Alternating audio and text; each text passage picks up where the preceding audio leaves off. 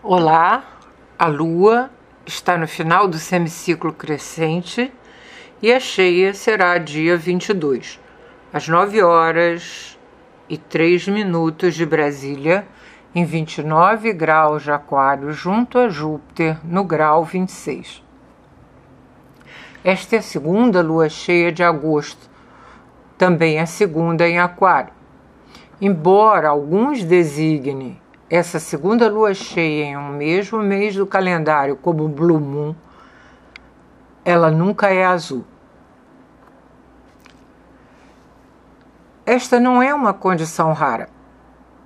A última foi no Halloween de 2020.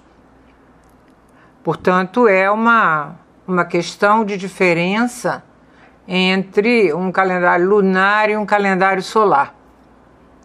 Contudo, esta segunda lua cheia de 2021 será muito bonita em sua visibilidade, uma vez que ocorrerá junto a um Júpiter muito brilhante devido à sua oposição ao Sol, quando o planeta está mais próximo da Terra. O signo da lua cheia, Aquário, é um princípio de igualdade, fraternidade e cooperação coletiva visando o equilíbrio com a manifestação da polaridade oposta em Leão. Na astrologia, Júpiter é classificado como social no contexto de expansão na participação e também como benéfico, por seu significado de oportunidades e otimismo. Porém, é preciso cuidado porque Júpiter, em mais condições, promove erro de julgamento e excesso.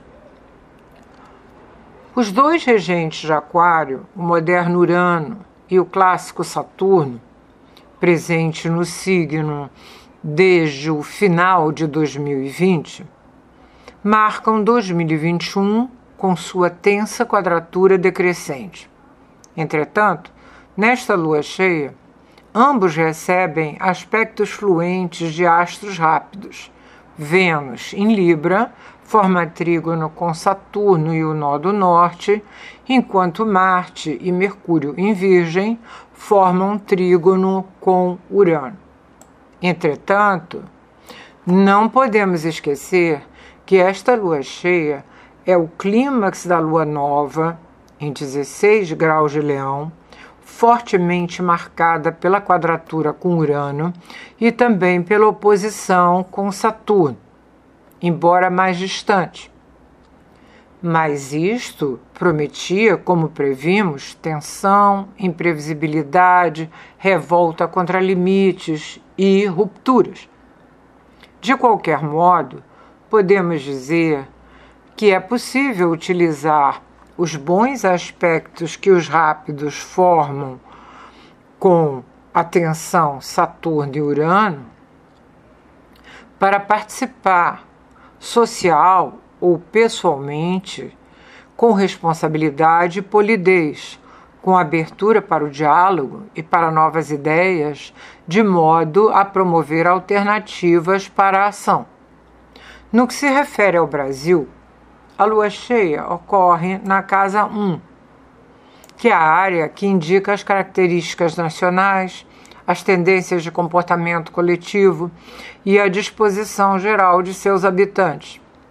O mapa da lua cheia apresenta a conjunção Lua-Júpiter na casa 5, mobilizando a população para jogos e prazeres, enquanto o Sol está na casa oposta, a 11, do Congresso Nacional.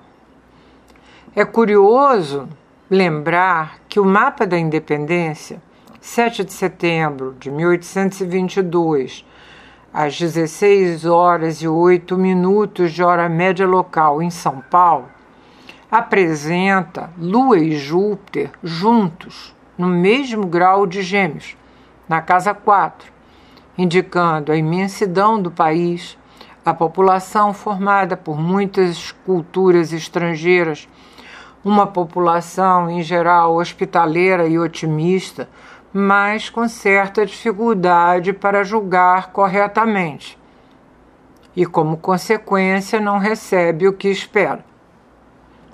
Retomando uma vez mais o mapa da lua cheia, Marte, no grau 14 de Virgem, está sobre o Sol do Brasil, promovendo o trânsito do trígono de Urano, que acabou de retrogradar e ainda favorecendo inovações. Porém, Mercúrio está junto ao ponto médio Sol-Mercúrio do Brasil, em 19 graus de Virgem, que foi ativado pelo eclipse solar de 10 de junho em 19 graus de Gêmeos.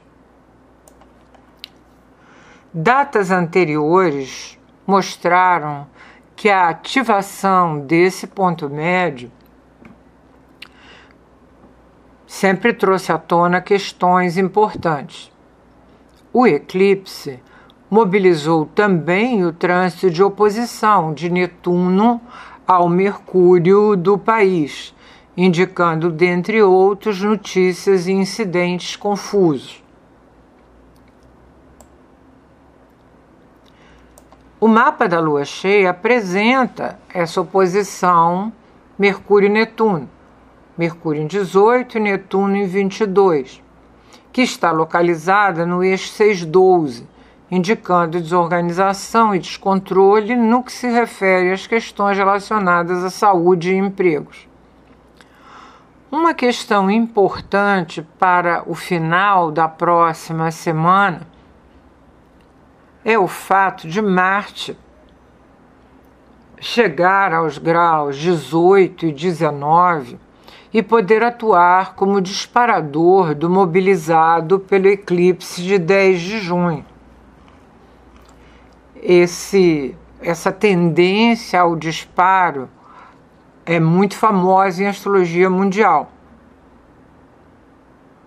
O que será que Marte ainda irá promover? A semana que acaba foi muito difícil em função das ocorrências no Haiti e no Afeganistão. Para nós, no Brasil, a lua cheia é mesmo um clímax. Mas, como citado no post anterior, temos um belo espetáculo no céu para o final de semana. Lua cheia e Júpiter. Vamos apreciá-lo. Até a próxima.